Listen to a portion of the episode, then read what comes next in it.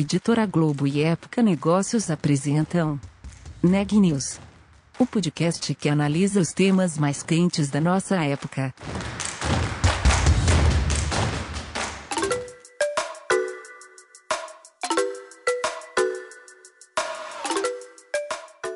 Olá, eu sou Elisa Campos da Época Negócios. Hoje é segunda-feira, dia 21 de dezembro. Eu estou aqui acompanhada da repórter Renata Turbiani. Esse é mais um episódio do podcast Neg News, uma série de reportagens especiais sobre a pandemia do novo coronavírus. No episódio de hoje, a gente vai lembrar um pouco o que aconteceu no meio ambiente neste ano da pandemia. Mudou muita coisa. Quem conta essa história é a Renata. Olá, eu conversei com André Ferretti, gerente de economia da biodiversidade da Fundação Grupo Boticário de Proteção à Natureza, uma organização sem fins lucrativos mantida pelo Grupo Boticário. O André também é engenheiro florestal, mestre em ciências florestais, com MBA em gestão estratégica da inovação e conselheiro da plataforma Empresas pelo Clima. Nessa conversa, ele comentou o que de mais importante aconteceu em 2020 em relação ao meio ambiente, destacando que a pandemia fez o mundo discutir a reconstrução da economia com uma perspectiva mais verde.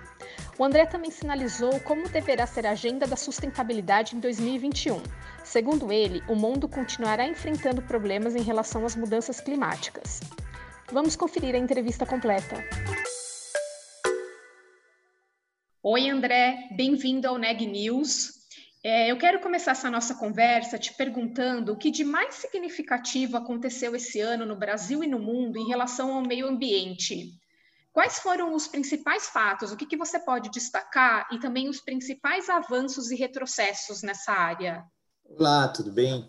Vamos, vamos sim, vamos dar uma, uma, uma geral. Mas, é, bom, a gente sabe que o, o ano de 2020 foi um ano, né, está sendo ainda, está terminando aí, mas um ano bem atípico e várias questões ambientais foram, foram sendo tratadas ao longo desse ano. A gente pode lembrar várias questões como enchentes é, em vários lugares do mundo, né? No começo do ano a gente teve, inclusive no Brasil, a, as enchentes é, queimadas, é, não apenas no Brasil, a gente teve na Califórnia, no Brasil, na Amazônia, no Pantanal, desmatamento, no caso do Brasil, é, sendo muito falado também. Uhum. Tivemos o ciclone, o ciclone bomba, que foi uma, uma, uma, novidade que apareceu, assim, a gente já falava em ciclones extratropicais desde de, do, do, início aí da, da virada do, do, do século, mas ciclone bomba foi algo novo, assim como nuvem de gafanhoto, algo que que a uhum. gente ouviu falar e, e, tem ouvido recentemente de novo novas ameaças, é, algumas espécies é, de animais que são invasoras, a própria pandemia sem precedentes na história moderna e também com vínculos a questões ambientais, seja por é, é riscos que a gente vem sofrendo por estar invadindo ambientes ocupados por espécies é, silvestres, seja pelo, pelo consumo é, indevido é, de carne, de caça, é, sem cuidados é, que podem trazer riscos de doenças, de vírus para, para a espécie humana.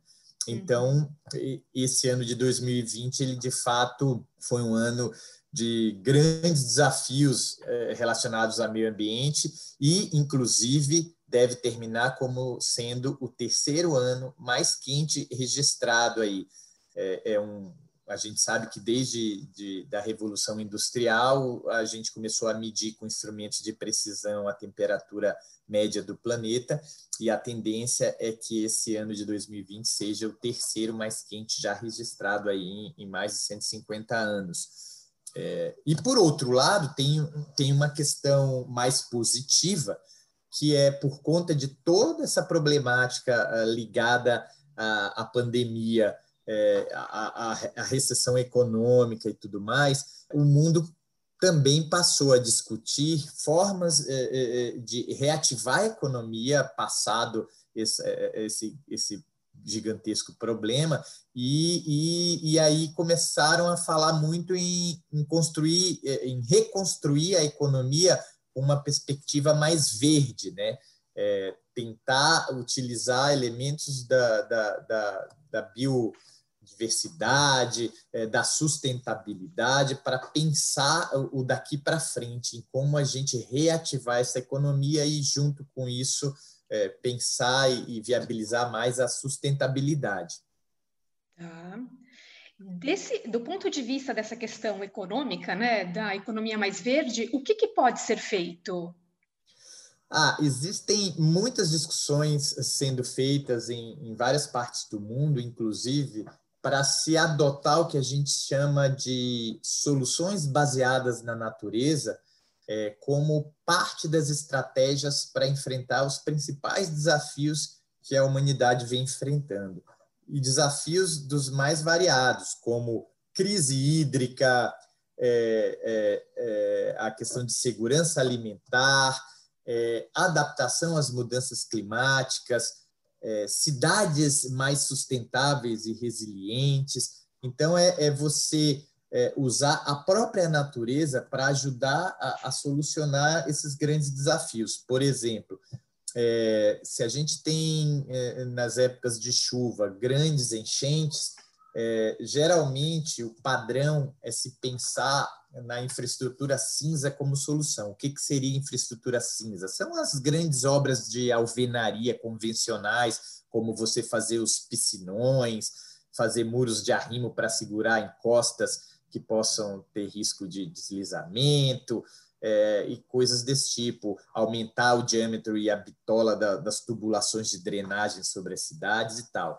Quando a gente pensa em infraestrutura verde, que é uma tecnologia que pode estar associada a, a essas obras convencionais de engenharia, você está falando em você ter mais áreas permeáveis para essa água infiltrar, como, por exemplo, mais praças, parques, áreas verdes nas casas e, e áreas dentro dos terrenos que sejam é, é, que não estejam impermeáveis, né, como quintais, jardins, telhados verdes, é, associado a, a, a, outras questões como cisternas, né, coleta de água da chuva e armazenamento desse excedente é, em, em, em, cisternas, uso de pavimentos mais permeáveis, mesmo já, já tem uma série de pavimentos como asfalto, inclusive, é, uhum. e mesmo concreto, que são mais permeáveis e permitem que parte da água é, infiltre em vez de escoar para os terrenos mais baixos, causando enchentes. Jardins de infiltração, que são pequenos jardins, pequenos canteiros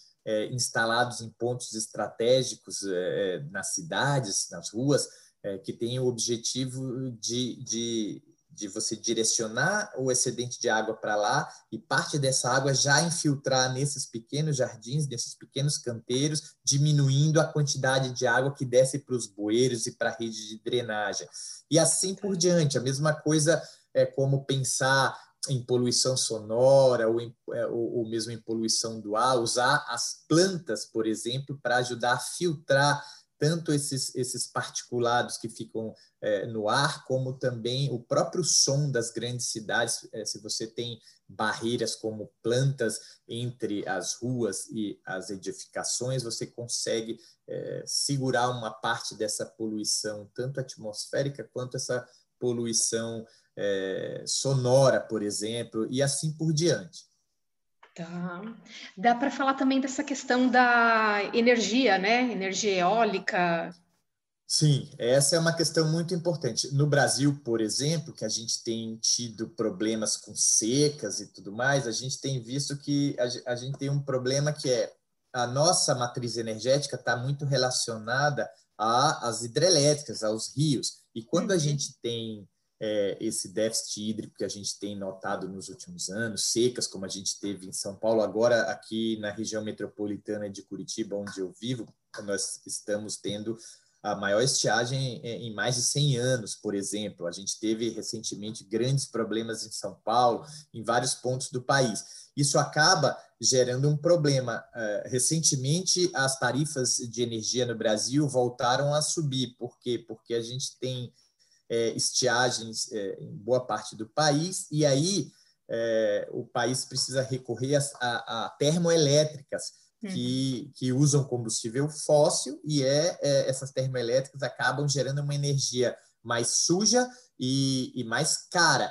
Então, a gente precisa investir cada vez mais em outras fontes de energia para não ficar dependente só da energia hidrelétrica e dessa válvula de escape para as termoelétricas, é, como, por exemplo, é, a energia eólica, energia solar, que são fontes limpas de energia que a gente tem em abundância no nosso país e que tem é, é, é crescido muito no Brasil e no mundo e o preço cada vez mais competitivo. Há 10 anos atrás, a, a, energia solar, por exemplo, era caríssima, e mesmo a eólica, em comparação à, à energia convencional que a gente usava no Brasil, vindo principalmente da hidrelétrica. Hoje, os preços são parelhos. A gente vê nos leilões que o preço é super competitivo. Então, é, o Brasil tem um potencial gigantesco é, para investir nessas fontes de energia, assim também como é, melhorar ainda mais o, a utilização é, da, da, energia da biomassa, né, como a gente é, tem produzido é, etanol, biodiesel é, e outros, outras formas de gerar energia com bagaço de cana, por exemplo, com resíduos da agricultura que você pode utilizar para queimar e gerar energia. Tá.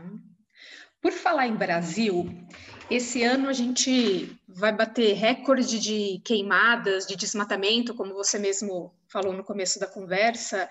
É, todas as atenções é, externas de governos, líderes estão voltadas para cá. Como que o, o, país deve se posicionar a partir de agora para reverter essa situação e para ganhar protagonismo nessa área ambiental?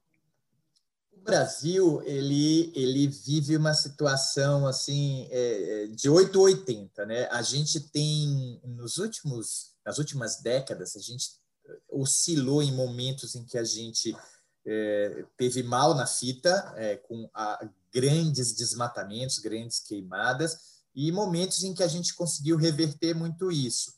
No momento a gente está num desses é, é, nessas bad trips aí, num desses momentos ruins em que eh, esses índices voltaram a crescer. Lá por volta de 2005, a gente tinha desmatamentos na, na Amazônia na ordem de 30 mil quilômetros quadrados por ano. E em 2010, 12, a gente conseguiu reduzir isso para 4, 5 mil é, quilômetros quadrados por ano. Então, a gente uhum. desceu de 30 para 4 ou 5. E como que a gente fez isso?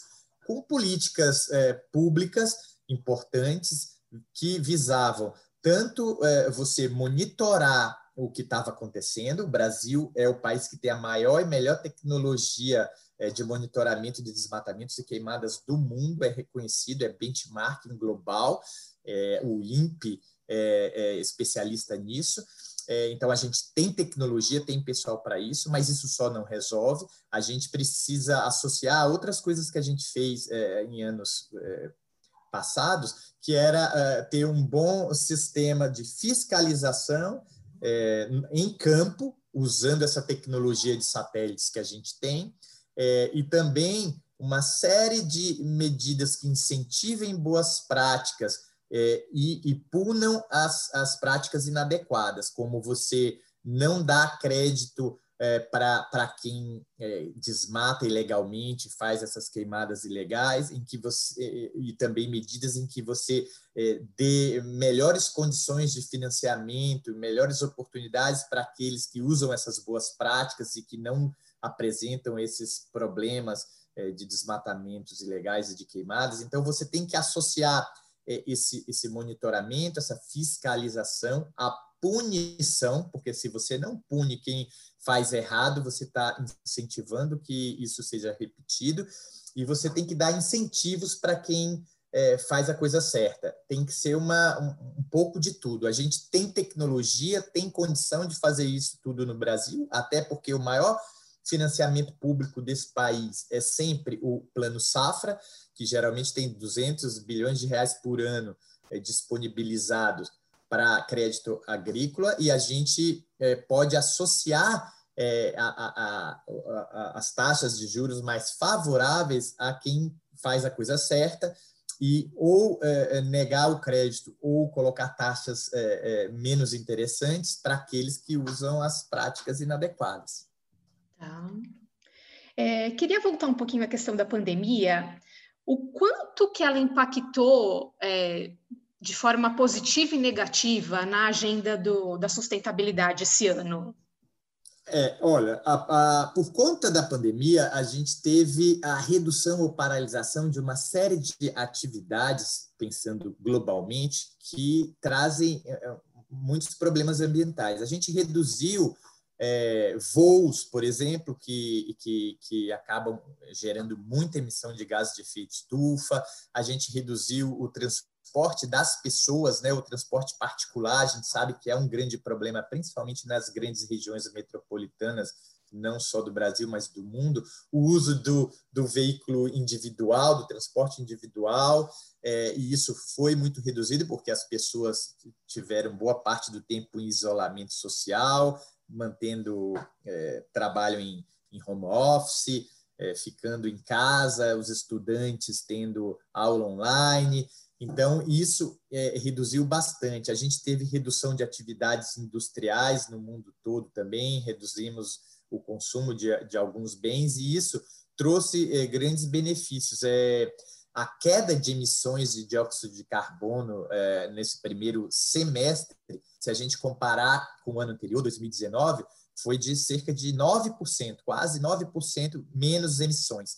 Então, isso é, é bom, é, é muito bom essa é a maior redução de emissões já registrada é, desde a Segunda Guerra Mundial, mesmo em períodos de crise é, econômica.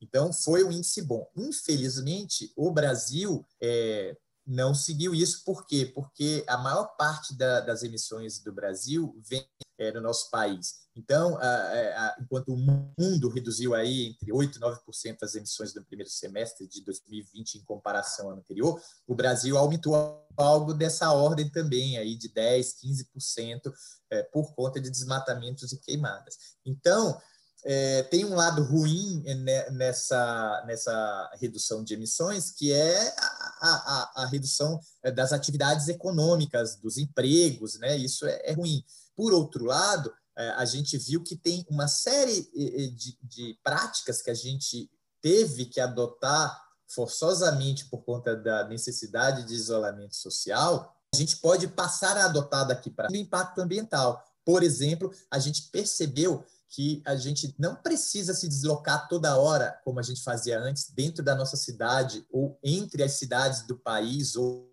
ou entre países é, para reuniões, para eventos. A gente é,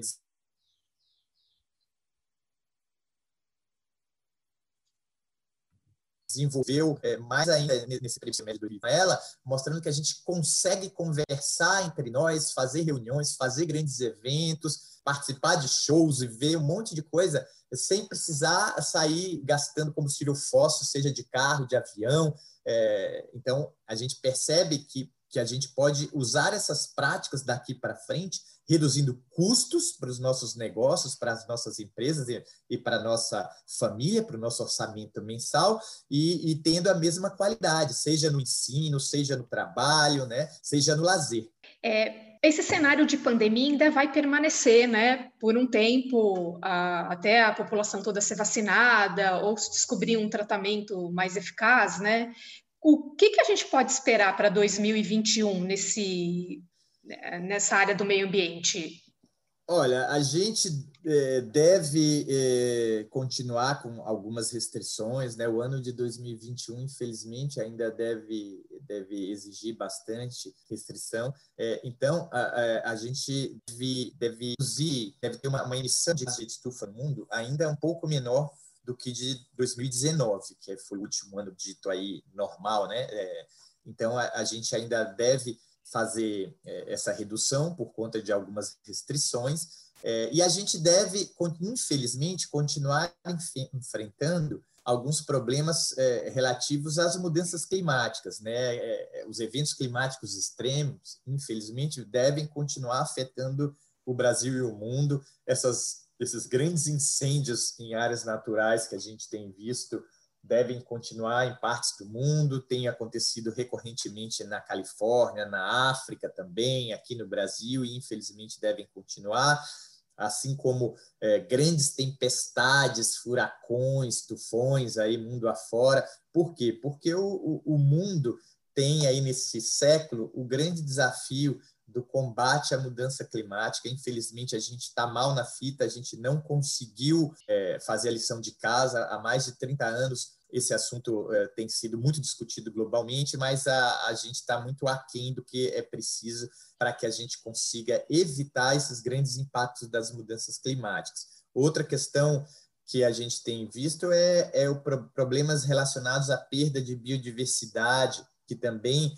diminuem o, o, o, potencial dos ecossistemas, nos ajudarem a, a, sentir menos esses impactos relativos a, a, eventos climáticos extremos. Porque quanto melhor estiver o equilíbrio de um ecossistema regional, menor será o impacto de eventos climáticos extremos. O, o ecossistema funcionando bem, ele absorve parte desses impactos e a gente sofre menos as consequências. Infelizmente, desmatamentos, queimadas e, e, e, redução de áreas naturais, mesmo a gente fala desmatamento e queimada nas áreas rurais, né, no, na, nas florestas, nas áreas naturais, mas nas cidades também a gente cada vez mais perde é, bosques, praças, arborização urbana. Infelizmente, essa perda é, de, dessas estruturas importantes aí na nossa a qualidade de vida da nossa proteção impactam negativamente. Então, a gente, infelizmente, deve sentir isso. A, a, a, a Convenção da Diversidade Biológica tinha um plano nos últimos 10 anos, que foi de 2011 a 2020, é, de, de fazer uma série de medidas visando conservação da biodiversidade. Esses índices foram medidos agora, no final da década, e mostram que a gente fracassou a gente teve, é, não alcançou praticamente nada, a gente teve de, de dezenas de itens de, de, que a gente tinha aí se comprometido, poucos a gente conseguiu algum avanço, mas longe da meta que a gente tinha. Então, é, é, isso mostra que, tanto em relação à conservação da biodiversidade, quanto ao combate a, mudança climática, a, a gente está muito aquém do esforço necessário e a gente precisa agir o mais rápido possível, porque isso tem diminuído muito a qualidade de vida do ser humano no planeta inteiro e impactado a, a economia também do planeta todo. Maravilha. É, Para a gente finalizar, queria te perguntar sobre o papel das empresas é, nessa luta porque é, é um conjunto, né? O governo, a sociedade civil, as empresas, como que elas devem atuar é, para melhorar essa questão também? Qual que é o papel das empresas nisso?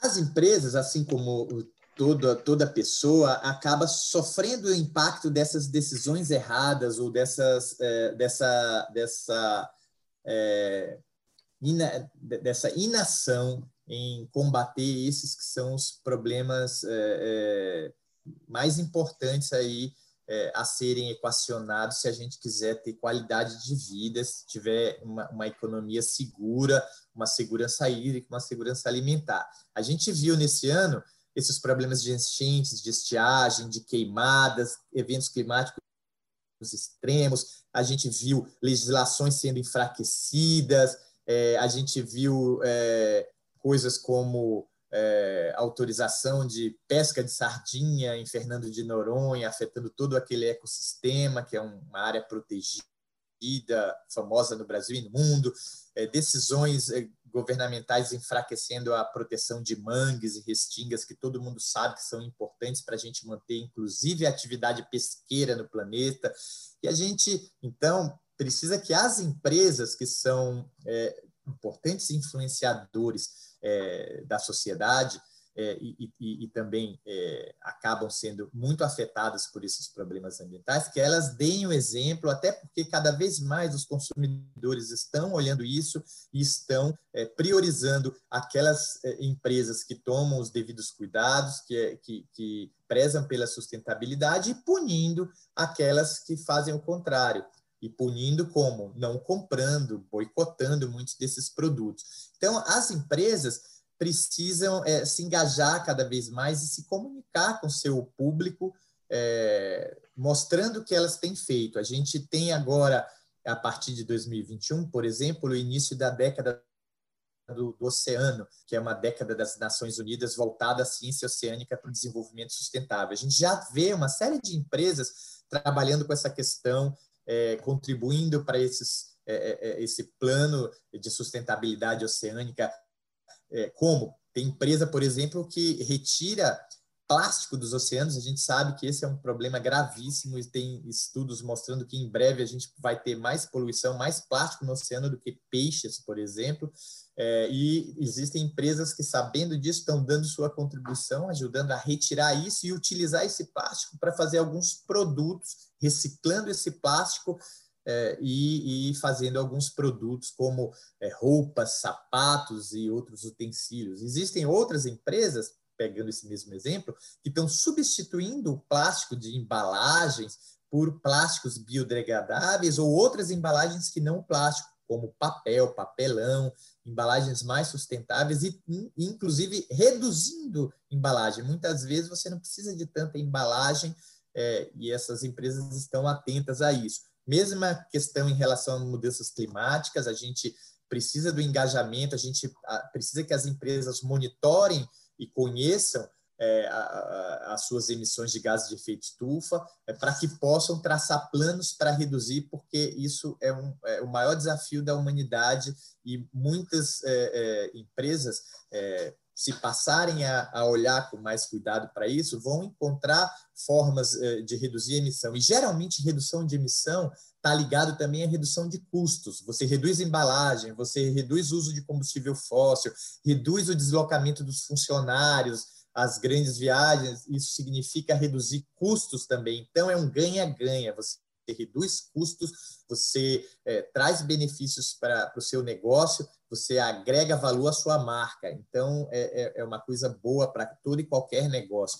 É, a inovação também é uma coisa muito importante nas empresas. Você desenvolver tecnologias mais limpas e menos impactantes, além de gerar economia, como eu falei antes, você pode gerar tecnologia que, que o mercado tem buscado, então você pode ganhar com a comercialização dessa própria tecnologia. É preciso, o mundo carece de produtos é, limpos em relação a, a emissões de carbono carbono e carece também de, de tecnologias que possam ser empregadas para ajudar a limpar essa economia, descarbonizar essa economia. É, e incentivar novos hábitos de consumo, você consumir, é, incentivar o consumidor a consumir cada vez mais produtos locais. Da mesma forma, você utilizar na sua empresa é, é produtos locais, matéria-prima local, porque isso acaba economizando também recursos, você está comprando algo de perto de você e vendendo próximo a você, então com isso você gasta menos com transporte, gasta menos dinheiro e gasta menos combustível fóssil nesse transporte. Então existe uma série é, de, de boas práticas que podem estar sendo utilizadas pelas empresas, sendo apresentadas aos consumidores e gerando benefícios para todos. Notícias do dia.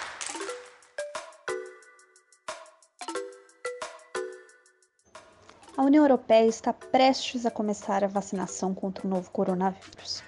A Comissão Europeia deu nesta segunda-feira a aprovação final à vacina contra o novo coronavírus desenvolvida em conjunto pela Pfizer e pela BioNTech. Horas antes, a Agência de Regulação de Produtos Médicos da Europa havia dado a luz verde ao produto. A Comissão Europeia já afirmou que o plano é começar a campanha de vacinação no dia 27 de dezembro, portanto, ainda este ano. Também temos boas notícias vindas dos Estados Unidos. O país começou nesta segunda-feira a dar as primeiras vacinas anti-Covid da fabricante Moderna. Uma enfermeira de Connecticut foi a primeira a receber a vacina desenvolvida pelo laboratório americano. A profissional de saúde foi identificada como Mandy Delgado e atua na UTI do Hospital de Hartford. O uso emergencial do imunizante foi aprovado pelo CDC dos Estados Unidos, tornando-se a segunda vacina autorizada para distribuição no país. No último domingo, cerca de 6 milhões de doses da Moderna foram enviadas a 3,7 mil postos de vacinação. O país já havia iniciado a aplicação do imunizante contra a Covid-19 produzido pela Pfizer e a BioNTech.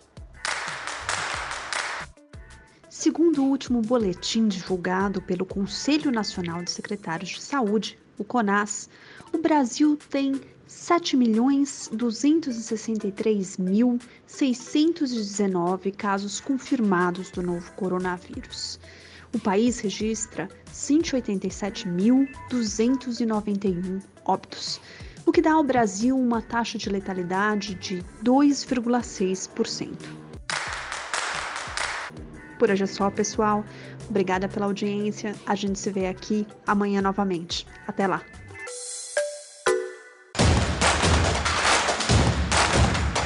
Esse podcast é um oferecimento de Época Negócios.